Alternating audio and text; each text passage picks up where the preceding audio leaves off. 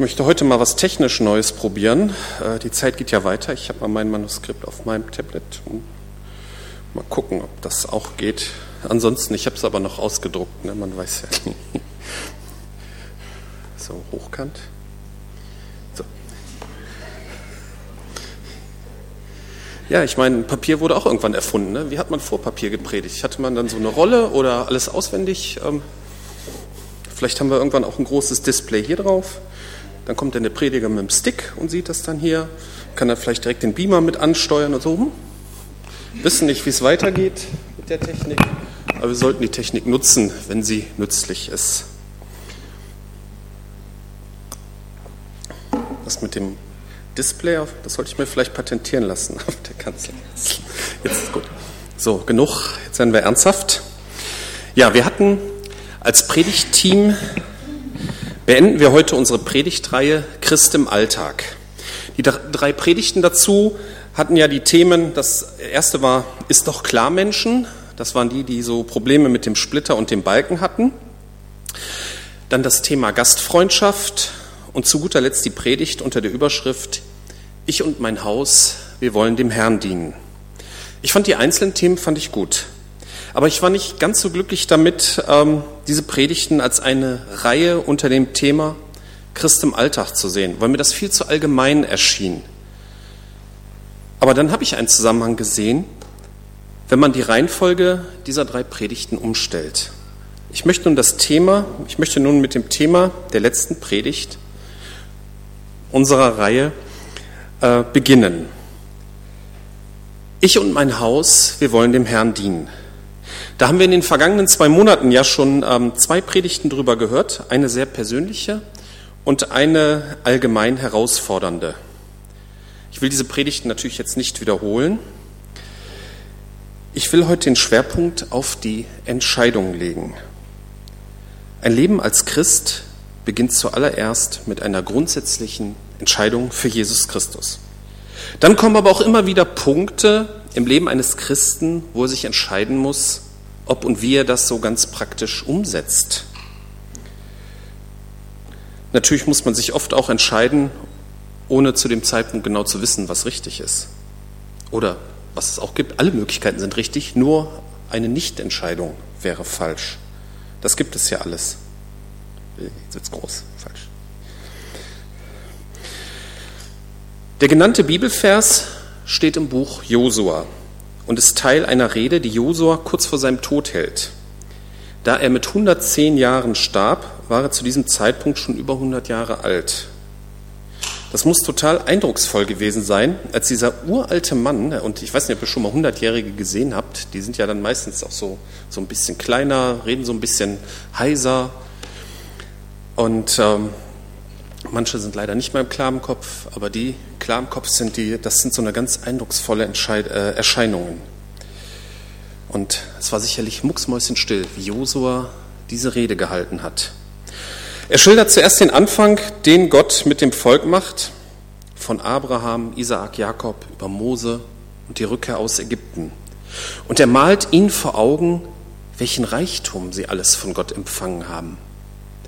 Und dann wird es ernst in Josua 24, Vers 14 und 15. Deshalb ehrt den Herrn, dient ihm treu und beständig. Trennt euch von den Götzen, die eure Vorfahren anbeteten, als sie jenseits des Euphrats und in Ägypten lebten. Dient allein dem Herrn. Wenn ihr aber nicht bereit seid, dem Herrn zu dienen, dann entscheidet euch heute, wem ihr dienen wollt. Den Göttern, denen eure Vorfahren jenseits des Euphrats dienten, also das waren im Prinzip die Vorfahren von Abraham, oder den Göttern der Amoriter, in deren Land ihr heute lebt. Ich und meine Familie werden jedenfalls dem Herrn dienen. Ich und meine Familie, vorhin habe ich ich und mein Haus gelesen. Das ist je nach Übersetzung unterschiedlich, aber da möchte ich später noch drauf eingehen.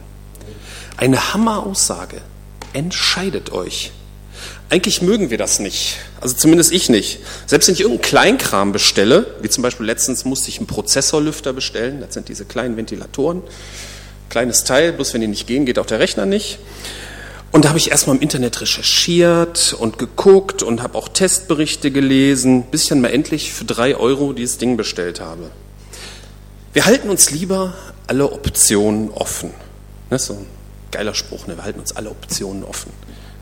Kann auch bedeuten, so, ich bin zu feige, mich zu entscheiden. Entscheiden ist sowieso irgendwie blöd, denn das ist zu endgültig, so entschieden. Wieso ist es eigentlich so schlimm, sich nicht zu entscheiden? Ein bisschen christlich ist doch besser, als gar nichts damit zu tun zu haben, oder?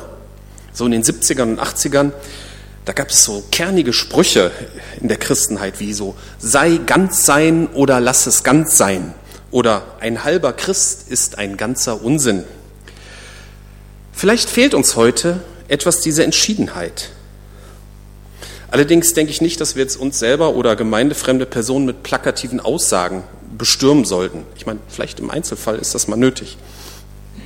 Eher sollten wir uns hin und wieder selbst mit solchen Sprüchen konfrontieren, um uns selber klarzumachen, wo wir eigentlich stehen. Ich habe mir jetzt einfach mal den Spruch, ein halber Christ ist ein ganzer Unsinn, mir auf so einen Zettel geschrieben und in meinem Büro zu Hause mal einfach an die Wand gehängt. Immer wenn ich da sitze, gucke ich da drauf, mal sehen, was das so mit mir macht. Wir erwarten Entschiedenheit auch nicht mehr in unserer Gesellschaft. Wir freuen uns, wenn wir in den Medien mal was Christliches hören, wenn zum Beispiel ein Politiker mal sagt, dass er irgendwie an Gott glaubt, völlig egal, was er sonst so entscheidet, oder wenn eine Popgruppe, die sonst nur Dreckstexte ausspuckt, wenn die mal irgendwie was Gläubiges in irgendeiner Form sagt. Es reicht ja schon, wenn das Wort Gott fällt. Dass Jesus Christus irgendwo in weltlichen Medien bezeugt wird, das erwarten wir schon gar nicht mehr. Oder wir betrachten auch alle Mitglieder aller sogenannten christlichen Kirchen als Geschwister. Ich habe in meinem Leben schon manche Aussagen von manchen Pastoren gehört, wo ich mich schon fragte, was die eigentlich glauben. Eine evangelische Pastorin aus Leverkusen, das ist jetzt schon viele, viele Jahre her, die hat einmal in einem Gemeindebrief ihrer Kirche geschrieben, dass sie die Rechtfertigungslehre von Paulus nicht verstehen würde. Ne? Diese Rechtfertigungslehre sagt zusammengefasst, ihr könnt das in Römer 3, äh, 22 bis 24 nachlesen, durch den Glauben an Jesus Christus bin ich gerecht vor Gott. Da frage ich jetzt mal ganz ketzerisch, kann man Christ sein, ohne das einigermaßen verstanden zu haben? Das ist jetzt nicht als rhetorische Frage gemeint. Ich persönlich weiß, dass ich durch Jesus Christus gerecht vor Gott bin. Aber ich kann den anderen natürlich nicht von Kopf oder ins Herz gucken. Kann man aufgrund von Ansichten, die ein anderer vertritt, zu dem Schluss kommen, dass er sich wohl nicht für Jesus entschieden hat, dass er nicht dazugehört? Ich bin sehr froh, dass ich die Entscheidung eines anderen nicht beurteilen muss, sondern ich hoffe darauf, dass Jesus Christus ihn persönlich anspricht. Müssen wir verstärkt zu Entscheidungen für oder gegen Jesus aufrufen? So nach dem Motto, hm, sei ganz sein oder lass es ganz sein? Wir finden im Alten Testament noch so eine Stelle, wo in einer ähnlichen Weise zu so einer Entscheidung aufgerufen wird. In 1. Könige 18, Vers 21 redet der Prophet Elia zum Volk Israel. Elia stellte sich vor das Volk und sagte, wie lange wollt ihr noch hin und her schwanken? Wenn der Herr Gott ist, folgt ihm. Wenn aber Baal Gott ist, dann folgt ihm. Doch das Volk schwieg. Kurze Erläuterung, Baal war so eine Art Fruchtbarkeitsgott, der vor den ursprünglichen Bewohnern in Kanaan verehrt wurde und der leider auch von vielen Israeliten angebetet wurde. Für diesen Vers gefällt mir eine andere Übersetzung aus der Elberfelder noch besser. Und Elia trat zum ganzen Volk hin und sagte, wie lange hinkt ihr auf beiden Seiten? Wenn der Herr der wahre Gott ist, folgt ihm nach, wenn aber der Baal, dann folgt ihm nach. Aber das Volk antwortete ihm kein Wort. Hinken auf beiden Seiten. Das sieht bestimmt komisch aus und ist irgendwie nichts Halbes und nichts Ganzes. Das scheint die schlechteste aller Lösungen zu sein. Das Hinken auf beiden Seiten ist zusätzlich auch noch eine Veralberung der kultischen Tänze der Balspriester. Steht zumindest eine Anmerkung unten der Elberfelder. Ich glaube, dass Josa wie auch später Elia von dieser Unentschiedenheit, von diesem sich nicht festlegen wollen, total genervt waren und auch erkannt haben, dass ein bisschen an Gott zu glauben bedeutet, Gott auch nicht wirklich ernst zu nehmen. Wir würden heute wahrscheinlich einen Menschen nicht unbedingt mit einer Entweder-Oder-Entscheidung konfrontieren. Wohl vielleicht im Einzelfall kann das mal nötig sein, so nach dem Motto, jetzt entscheide dich mal. Aber eine Aufforderung zur Entscheidung für Jesus ist natürlich immer noch aktuell, wie es zum Beispiel Jesus Christus in Markus 1, 14 formuliert. Ich glaube, die Zeit ist erfüllt, das Reich Gottes ist, nee Quatsch, er sagte, die Zeit ist erfüllt, das Reich Gottes ist nah. Kehrt um und glaubt an das Evangelium. Aber Druck ist nie der richtige Weg oder fast nie der richtige Weg. Man kann nur bezeugen, vorleben, beten, dass Jesus einen Menschen zu sich zieht damit dieser zu einer persönlichen, aufrichtigen Entscheidung kommt. Und damit sind wir schon beim zweiten Thema. Die Predigt begann ja mit dem Ist doch klar, Menschen. Roland hat, hat mich immer wieder darauf angesprochen, ich soll das nochmal erwähnen, ihm hat das gut gefallen. Ähm, und befasste sich hauptsächlich mit dem Gleichnis von Jesus über den Splitter und den Balken im Auge. Ne? Also bevor du den Splitter bei jemand anders rausziehst, entferne erst den Balken aus deinem Auge. Dazu muss man ein realistisches Bild von seinen eigenen Fehlern haben. Und zum anderen muss der andere einem vertrauen. Also ich stelle mir das mal so vor, dass nach dem Gottesdienst mich einer anspricht, hör mal, du hast einen Splitter im Auge und so im Vorbeigehen fummelt der da in meinem Auge rum und zieht den raus. Da würde ich wahrscheinlich eher so kernig sagen, Finger weg, äh, sonst Finger ab, also, also Finger weg. Zum einen muss man einen ruhigen Platz suchen, wo man stillhalten kann, und zum anderen muss man dem anderen vertrauen. Also ich lasse nicht jeden in meinem Auge rumfummeln. Könnte ich vielleicht entsinnen, ich hatte Anfang des Jahres Metallsplitter in meinem Auge, in dem, ich weiß gar nicht mehr in welchem. Naja, sind jedenfalls raus. Und äh, ich fand das beim Augenarzt ziemlich gruselig. Ein paar Metallsplitter hat er mit so einer Zange rausgeholt und andere hat er herausgebohrt. Das waren seine Worte. Also. Äh, Aber er hatte es gelernt, ähm, also es waren mehrere Augenärzte, die da an meinem Auge rumgefummelt haben, aber die hatten das gelernt und offensichtlich haben sie es richtig gemacht. Ich habe keine Beschwerden mehr. Das ist schon mal ganz gut so.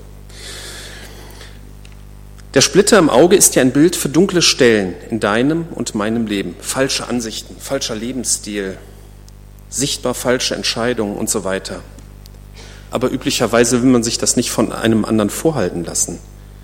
Sich gegenseitig unangenehme Dinge zu sagen, geht nur über gegenseitiges Vertrauen. Die Entscheidung für Jesus, über die wir vorhin nachgedacht haben, bezieht sich nicht nur auf Gott und mich. Zum Beispiel steht in 1. Johannes 4, Vers 20 und 21, wenn jemand behauptet, er liebe Gott, aber seinen Bruder und seine Schwester hasst, ist er ein Lügner. Denn wenn jemand die nicht liebt, die er sieht, seine Geschwister, wie kann er da Gott lieben, den er nicht sieht? Denkt an das Gebot, das Gott uns gegeben hat. Wer Gott liebt, ist verpflichtet, auch die Geschwister zu lieben. Nun ist es ja so, dass durch die Entscheidung für Jesus Veränderungen in einem stattfinden. Aber man muss sicherlich bereit sein, sich noch mehr zu seinen geistlichen Geschwistern beziehungsweise generell zu seinem Nächsten ausrichten zu lassen.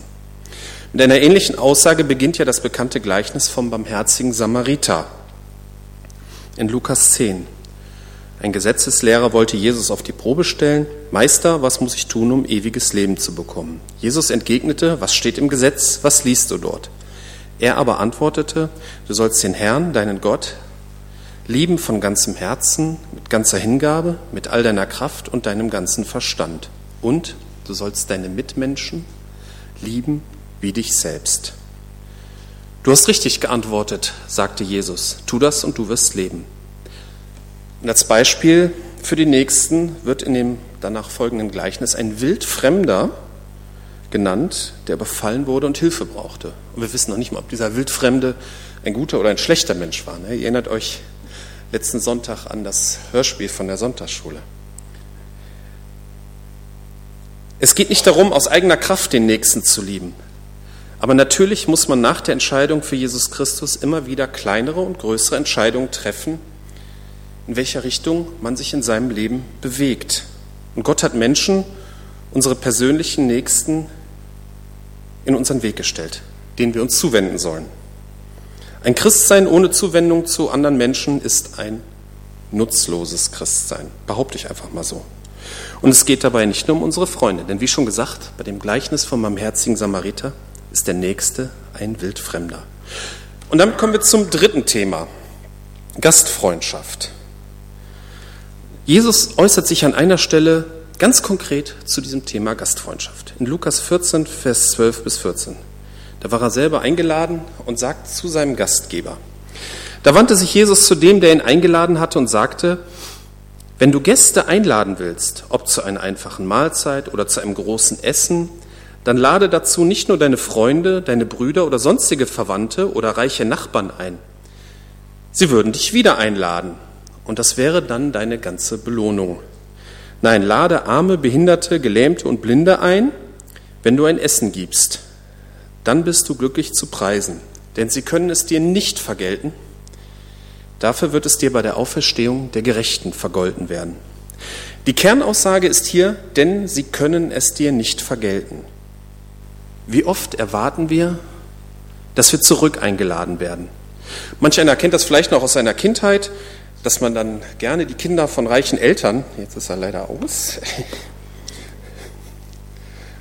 okay, da muss man noch was optimieren an dem Vorgang hier, sehe ich ja ein. So. Manch einer kennt das vielleicht noch aus seiner Kindheit, dass man die Kinder von reichen Eltern gerne eingeladen hat, weil es da immer die guten Geschenke gab. Aber das haben wir natürlich alle nicht gemacht. Ne? Das ist ein ganz wichtiger Punkt. Einladungen ohne Gegenleistung zu erwarten. Eigentlich ist es das Kennzeichen für Liebe allgemein. Etwas für den anderen tun, ohne Gegenleistungen dafür zu erwarten. Das ist ein einfaches, leicht zu verstehendes Grundprinzip, das in der Praxis manchmal super schwer ist zu leben.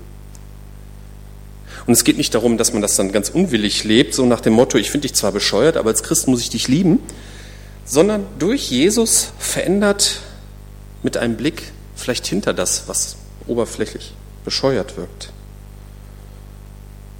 Es ist schon gut, dass wir das nicht aus eigener Kraft leisten müssen. Ja, und dann, was ganz interessant ist, Jesus beginnt diesen Text mit, beginnt hier seine Aussage mit einem Wenn. Wenn du Gäste einladen willst, warum sollte man das überhaupt tun? Greifen wir nochmal die Aussage vom ersten Thema in dem Zusammenhang mit Gastfreundschaft auf. Je nach Übersetzung heißt es ja, ich und meine Familie wollen dem Herrn dienen oder ich und mein Haus wollen dem Herrn dienen. Natürlich ist hiermit schon eher die Familie, die Personen, die in dem Haus wohnen, gemeint. Wir finden eine ähnliche Formulierung äh, im Neuen Testament, als Paulus und Silas im Gefängnis waren.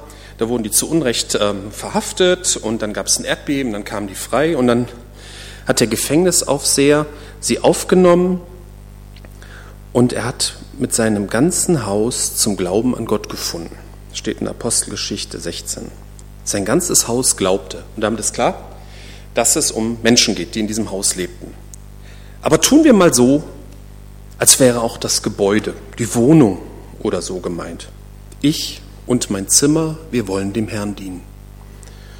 Oder wenn man wenn man noch keine eigene Wohnung hat. Oder ich und meine Burg, wir wollen dem Herrn dienen, denn my home is my castle, ne? mein Zuhause ist meine Burg.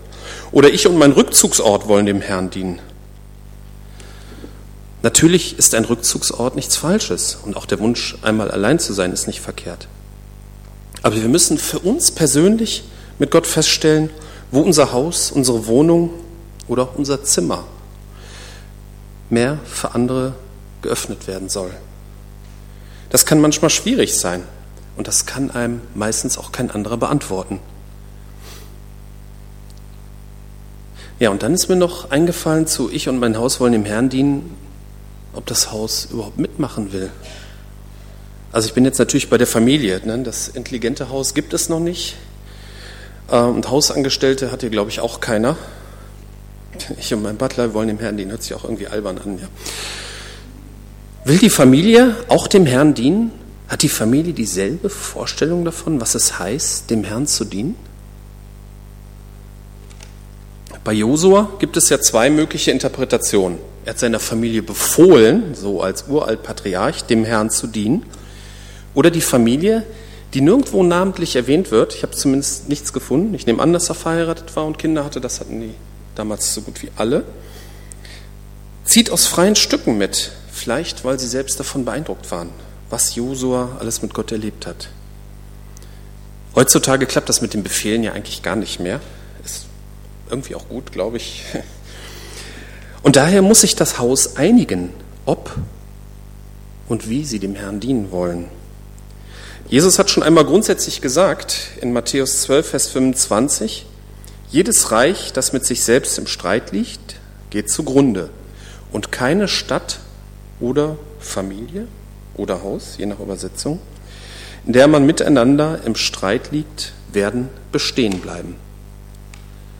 Es kommt zum Beispiel sehr komisch rüber, wenn einer einen Gast mitbringt und der andere diesem die kalte Schulter zeigt. Oder wenn der Gast nicht guckt, dann macht. Ne? Also, oder wenn man generell heute lieber seine Ruhe hätte und der andere füllt das Haus. Oder der eine ächzt unter der Arbeit für die Gäste, während der andere fröhlich einlädt und denkt sich, das ist ja unser Auftrag als Christ. Man muss sich einig sein, sonst wird das Dienen vor die Wand laufen. Ich komme zum Schluss. Es beginnt mit einer Entscheidung, eine Entscheidung für Jesus Christus. Das kommt in der heutigen Zeit manchmal komisch an, weil man Entscheidungen nicht mehr so mag. Dazu muss man auch immer wieder kleinere und größere Entscheidungen auf seinem Weg mit Jesus treffen. Diese Entscheidung ist nicht nur für Jesus Christus, sondern sie führt auch zum Nächsten hin, welcher auch ein Wildfremder sein kann. Ohne gewonnenes Vertrauen geht gar nichts. Und das entsteht nur, wenn man sich dem Nächsten öffnet. Christliche Gastfreundschaft darf nicht auf Gegenleistung spekulieren. Das ist generell ein Kennzeichen der Liebe. Und die Familie muss, was das Dienen für Gott angeht, an einem Strang ziehen. Sonst geht es nicht. Amen.